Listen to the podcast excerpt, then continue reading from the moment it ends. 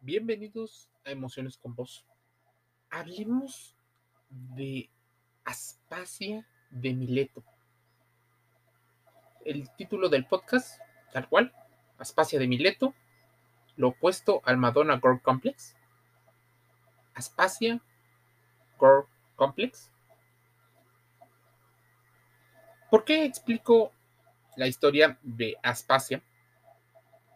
Mira, me encontré un artículo en el cual hacían esta aseveración. Teniendo en cuenta que el Madonna Girl Complex es un fenómeno que se ha estudiado donde los hombres suelen clasificar a las mujeres entre las vírgenes y las prostitutas o las buenas mujeres y las malas mujeres, Aspasia de Mileto podría ser esa selección que hace una mujer con respecto a la inversión parental, eligiendo la mejor opción posible. Algunos le llaman inversión parental, como Trivers, eh, se le llama hipergamia, selección natural. En general, elegir entre las personas que tienen características más dominancia. De hecho, en la tendencia de la Red Pill o de la filosofía o ideología Red Pill, hablan de un alfa y de un beta, por supuesto. Aspasia de Mileto podría ser aquella mujer que teniendo una historia de vida y un contexto decide elegir a un hombre que le provea una gran historia de amor por encima de aquellos que pues representaban un riesgo para su futuro. Te voy a contar un poco la historia y quiero que te metas un poco en esta mm, idea de cómo elige a su pareja. Nació en torno del año 470 antes de Cristo en la ciudad griega de Mileto, situada en la península eh, de Anatolia. Hoy es la actual Turquía. Su nombre, la Bella Bienvenida.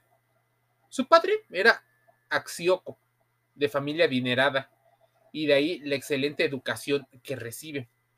En las ciudades jonias, tanto los niños como las niñas iban a las escuelas públicas y compartían el aprendizaje en un plano un tanto de igualdad.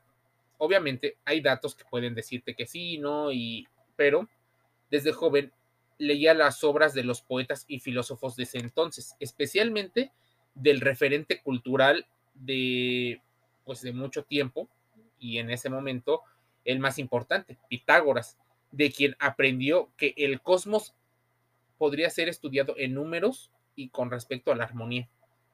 Ya en su adolescencia destacaba por su belleza física, además de ser rubia y una voz, decían algunos, melodiosa y muy expresiva, tenía una gran inteligencia. Por ejemplo, Sofrón, un antiguo arconte griego, llegó a Mileto y quedó entusiasmado con la sabiduría de Aspasia. Así, búscalo, Aspasia. Le habló de Atenas como la ciudad más adelantada de su tiempo, de las mujeres etairas que existirían o existían en la ciudad, que tenía un gran poder. Vivían con libertad y podían desarrollar sus conocimientos culturales y políticos tal y como lo llegaban a hacer los hombres. Aspasia se había hecho con una gran fortuna, pues en Mileto dirigía varios negocios. Algunas versiones apuntaban a que también llegó a ser una especie de proxeneta o que dirigió un burdel. Se decía que Aspasia también era muy buena en el arte amatorium y por eso decidió cambiar a Atenas para integrar intentar llegar a lo más alto de la sociedad.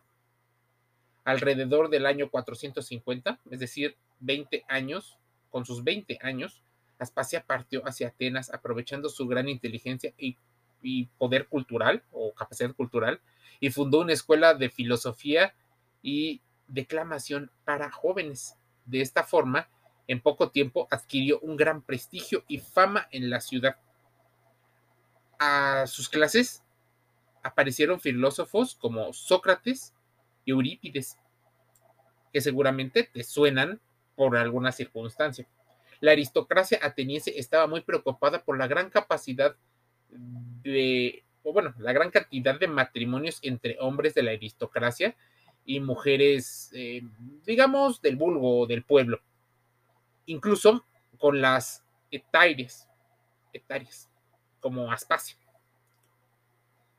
A jóvenes, a las jóvenes aristócratas atenienses les resultó un poco envidioso y difícil conseguir un joven aristócrata para el matrimonio y esto preocupaba, pues por supuesto, la continuidad de la riqueza, el poder, el ego y todas esas situaciones, ansiedad, tendencia a la depresión, miedo a, perecer, a, a sufrir, a caer de estatus, imagínense. Cuánta situación le pudo haber generado a esas cortesanas no encontrar pareja del mismo estatus o superior a ellas. Por supuesto, para chicas como Aspasia, era una situación de logro, felicidad. Había logrado hacerse a sí mismos, una especie de self-made man. El todopoderoso Pericles decidió atender estas peticiones de los poderosos de Atenas mediante la prohibición de matrimonios entre hombres y mujeres de distintas clases sociales. Pericles estaba casado con una aristócrata ateniense y tenía dos hijos que llevaban el nombre de Paralos y Jantipo. Ante la fama que iba adquiriendo mujeres como Aspasia, el propio Pericles decidió acudir a su academia a oír su filosofía cuando este Pericles la conoció, posiblemente quedó impactado. Algunos dicen, algunos relatos hablan sobre que se enamoró de ella. Pericles tenía 45 años, 20 años más que Aspasia. Suena a novela, ¿verdad? Se hicieron rápidamente de una plática interesante y lo uno llevó al otro la oxitocina, la serotonina empezaron a hacer su función en el cerebro de ambos y rápidamente se convirtieron en pareja o en amantes. Aspasia quedó embarazada. Pericles se divorció de su mujer e intentó casarse con la Etaira Aspasia. La oposición social ateniense fue muy fuerte, pues significaba incumplir su propia ley matrimonial que había impuesto en Atenas, por lo que desistió y se llevó a vivir a Aspasia con él, pero sin ningún vínculo. O sea, no estaba casada, pero ahí estaba. Aspasia en esta situación desempeñaba el papel de compañera de Pericles y de Etaira. Las Etairas eran cortesanas y mujeres de compañía de clase alta, una especie de, de o dama de compañía, que además de ofrecer una especie de esposa trofeo, Em, y ofrecer belleza exterior, se diferenciaban del resto de mujeres atenienses porque tenían una gran educación, independencia económica y pagaban impuestos, dado que solo eh, podían cumplir con estas situaciones. Podían incluso incorporarse a los círculos masculinos de la sociedad ateniense, que déjame considerarte lo siguiente, posiblemente también era machista. Fue Aspasia, maestra de oratoria, logró gafa y tuvo una gran influencia en la vida cultural y política de Atenas del siglo en el que lo dirigió Pericles, el de máximo esplendor político y cultural de la ciudad. Aspasia y Pericles tuvieron un hijo, Pericles el joven, que más tarde se convertiría en general en la Academia Militar Ateniense, pero fue ejecutado tras la batalla de Arginusas. Seguramente esto te digo, va y viene, pero Aspasia eh, se adaptó muy bien a los círculos de las amistades de Pericles. Allí estaba, por ejemplo, Anaxágoras, Sócrates, Platón, eh, Aristófanes, eh, Plutarco y otros, ¿no? Tanto Sócrates como Platón la reconocen como su maestra. Aspasia organizaba grandes fiestas, una especie de inteligencia social muy elevada. Como una mujer incluso se le consideraba, eh, pues, que dejaba impactado a la gente. La atracción principal de la fiesta era la presentación de Dionisos y su gran comparsa. Como novedad había una eh, fuente de seis caños, de cada uno de ellos brotaba vino de distintos tipos. Ya sabes, la opulencia, ¿no? Pero tanto Aspasia como Pericles no eran inmunes a las críticas, pues la, eh, la democracia ateniense no era equivalente a la de un gobierno absoluto. Aspasia era muy criticada y en concreto porque se decía que Pericles hacía lo que ella decía, la silla detrás del poder.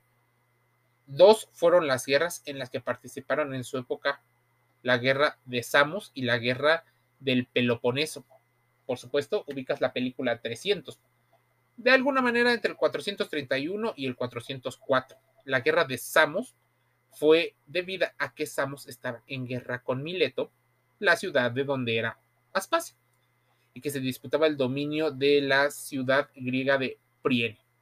Mileto acude a Atenas en petición de ayuda y los atenienses acuden eh, al apoyo y ese tipo de situaciones. Pero, por supuesto, Aspasia fue acusada de corromper a las mujeres atenienses para satisfacer las perversiones de Pericles. Fue llevada a juicio por, pues ya sabes, por la alta jerarquía eh, y salió inocente. Pero Pericles tuvo la que eh, emplearse a fondo en su defensa. Habló durante mucho tiempo ante el tribunal y tuvo que recurrir a todo su prestigio, elocuencia, oratoria para su salvación, dicen algunos relatos. Resultó una experiencia tal vez muy desagradable para ambos. El amigo eh, Fidias, que era un escultor, fue condenado a prisión donde murió y Anaxágoras fue acusado por sus creencias religiosas. Aspasia por supuesto, era un artista de la retórica, tanto en el aspecto lográfico como en el aspecto pedagógico. También destacó por científica y algunos mm, relatos también hablan de cierta tendencia a la medicina obstétrica, ginecológica y, por supuesto, todo que ver con su forma de procesar. Aspasia, como personaje central de la esfera cultural de la democracia en Atenas, ejerció un papel esencial en el nacimiento del movimiento de emancipación femenina, a través de sus lecciones a los jóvenes atenienses que condujeron a una forma diferente, una especie de dignificación o empoderamiento le llamaríamos hoy. Esto permite percibir por primera vez lo femenino en la historia, haciendo de Aspasia la principal eh, representante de otra forma de interpretar la Atenas de Pericles por supuesto, ante esta eh, situación, por supuesto, había muchísimas personas que estaban cortejando. Se dice que Platón y Sócrates también estaban dentro de él. Pero ¿por qué Pericles? Una, Pericles era una especie de individuo alfa alguien con un buen verbo, con buena plática, era percibido con un estatus social pues, mucho más alto del que pudiera poseer Sócrates o Platón. El nombre de Aspasia no solo aparece en textos de la antigüedad, sino también en las obras de épocas modernas, especialmente como inspiración para algunos autores románticos del siglo XIX. Resulta difícil rastrear su biografía, pues la mayoría de las cosas que sabemos se basan en las suposiciones. Cuando Aspasia se traslada a Atenas y comienza en teoría a dirigir ese burdel, que era visitado por hombres importantes de los círculos de la ciudad, se dice que había personas que la cortejaban, pero decidió por Pericles, porque era el gobernador de ese entonces, era el hombre más poderoso, importante, influyente y con mayor capacidad cultural. O sea, la maximización de sus opciones de Aspasia eran con Pericles, no eran con el filósofo Sócrates, no eran con Axágoras. Es más, Aspasia de Mileto incluso fue víctima de lo que hoy llamaríamos bullying o ridiculización.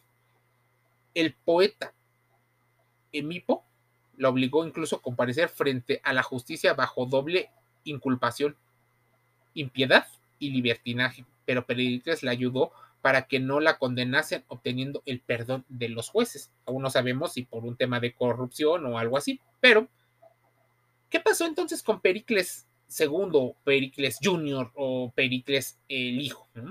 De quien se dice, eh, hizo muchísimas cosas.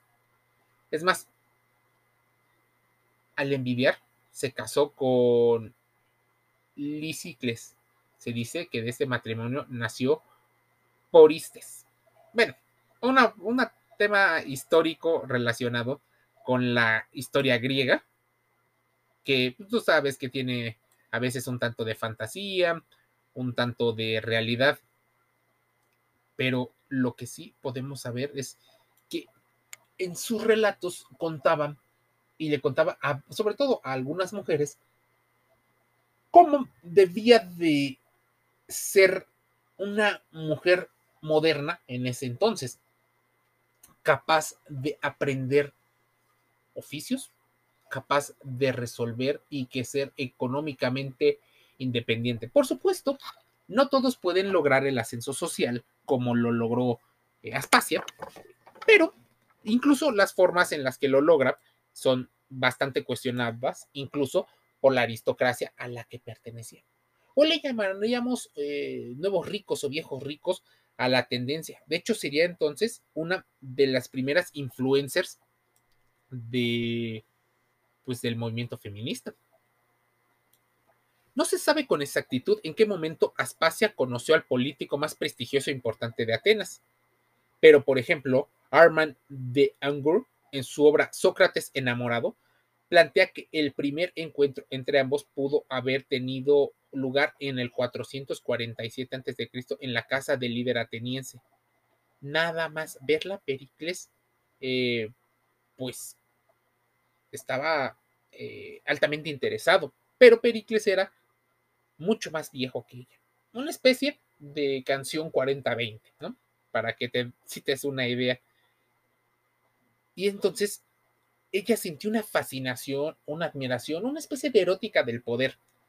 Aspasia tenía un gran interés por la política, pero la poderosa fuerza que unió a la insólita pareja, dicen algunos, suena hasta romántico, ¿no? Pues fue el amor.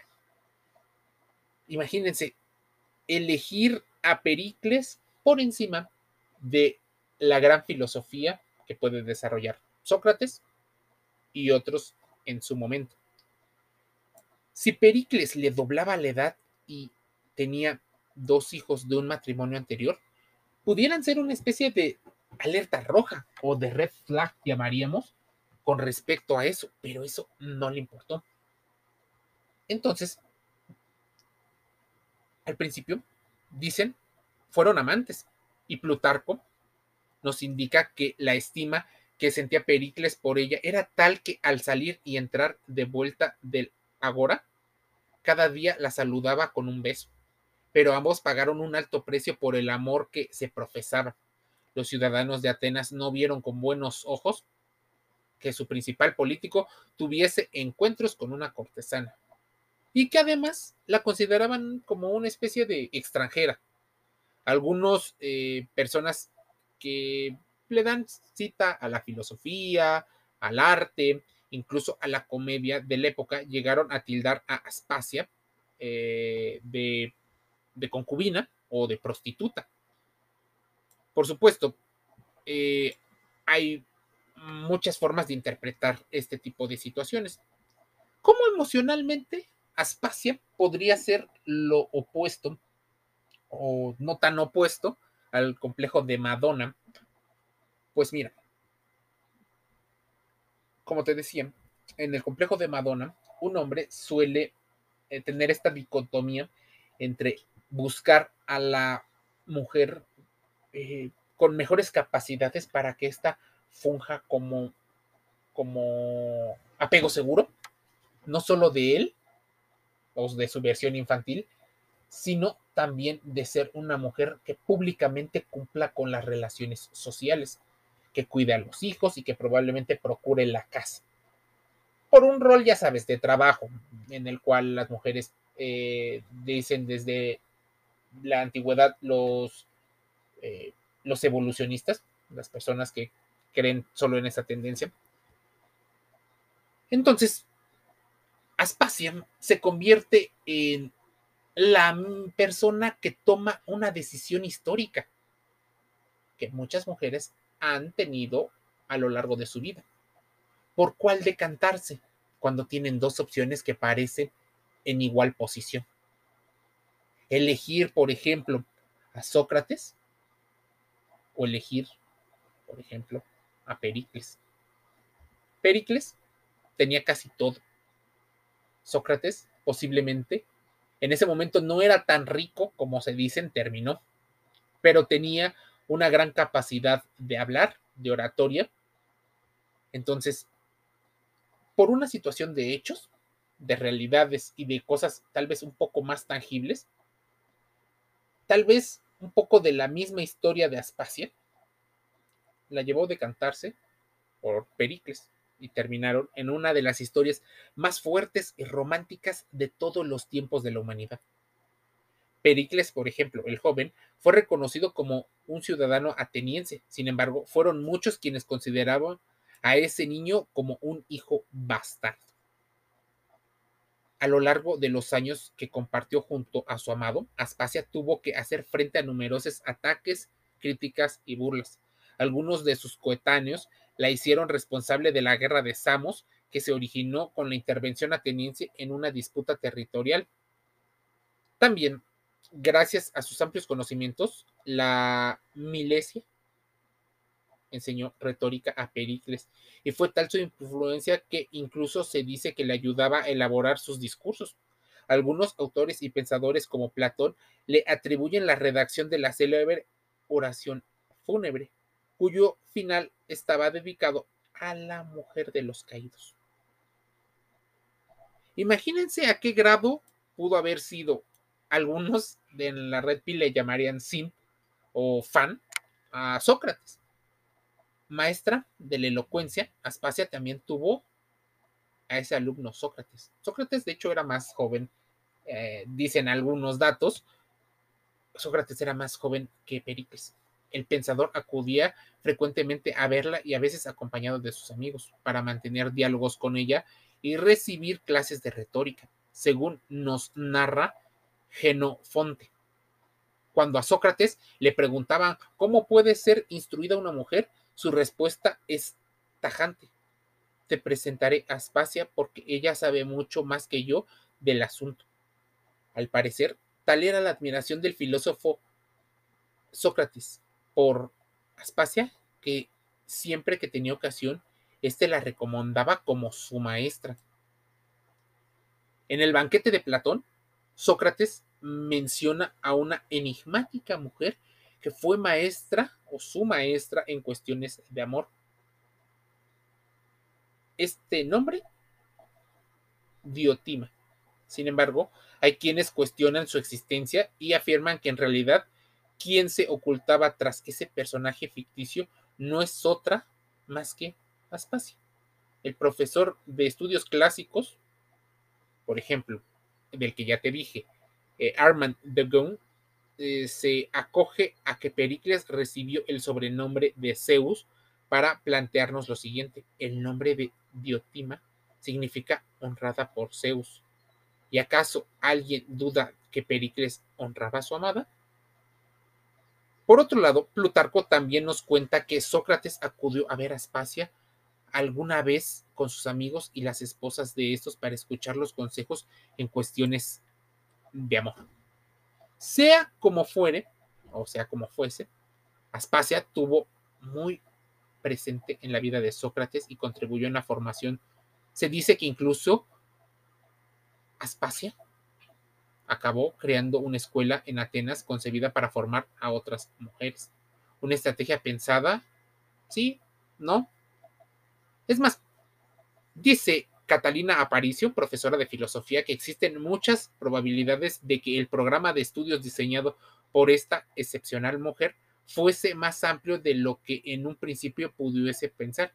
Quién sabe si fue o no una estrategia pensada para engañar a los hombres y conseguir así que les eh, fiasen a sus esposas. Imagínense cómo Pericles muere en el 429 a causa de una terrible peste que azotó Atenas. Ese mismo año, Aspasia se unió a un acaudalado político llamado Lisicles, con quien tuvo otro hijo, pero Lisicles murió luchando en Asia Menor tan solo un año más tarde. Desde entonces apenas hay nada escrito sobre la vida de Aspasia. Al parecer se retiró de la vida pública y vivió en una casa de campo donde impartía lecciones a otras mujeres con el fin de transmitirle parte de sus conocimientos. Murió en torno del año 400 con 70 años, una edad muy avanzada para la época. Aspasia fue una mujer que a pesar de las adversidades supo adaptarse y por eso gira en torno esta historia, que puede ser lo opuesto o no lo opuesto, sino las mismas decisiones pero con géneros e ideologías diferentes sobre el Madonna Core Complex. Emocionalmente, fue una mujer que sufrió posiblemente el abandono de sus padres, posiblemente era muy exigente y era bastante duro la relación que tenía con Pericles. Pericles, dicen algunos especialistas que el perfil era más cercano al de un narcisista incluso que puntuaba en alto en psicopatía.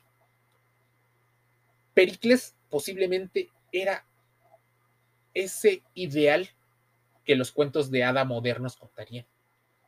Guapo, rico, poderoso, capaz de proveer, una especie de macho dominante.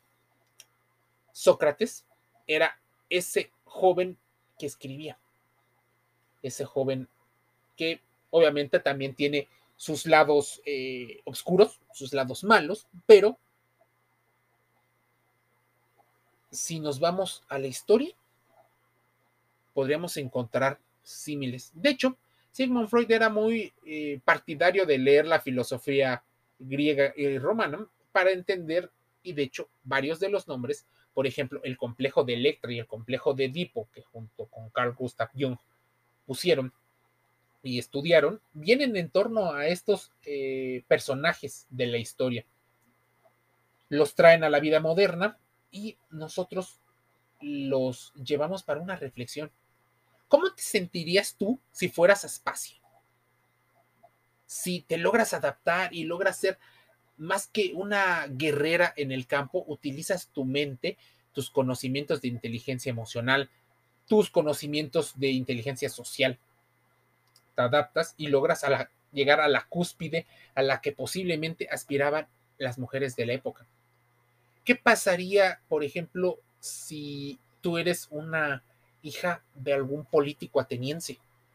Cuando ves que Aspasia, lejos de pensar parecido a ti y de conservar los modos y los modales, la moral de ese grupo, no pertenece y aún así destaca y se le da un estatus. Incluso muchos de los hombres tienden a respetarla más como un igual que como una pareja. ¿Qué pasaría si destacas más allá de tu belleza? Por supuesto, la alegría, la tristeza, la ansiedad, la depresión, y muchas de estas giran en torno a las decisiones que se tomaron entonces. Aspasia de Mileto. Lo opuesto al Madonna Gore Complex. Te lo dejo como reflexión. Escucha emociones con voz. Así ponlo. Emociones con voz todo junto. Voz V y Z. Puedes ponerlo en Google Podcast, en Amazon Music Audible, en iHeartRadio, en Anchor FM, en Apple Podcasts, iTunes, Deezer y otros canales. Seguramente te llevarás más de una reflexión. Te envío un saludo y nos escuchamos el día de mañana.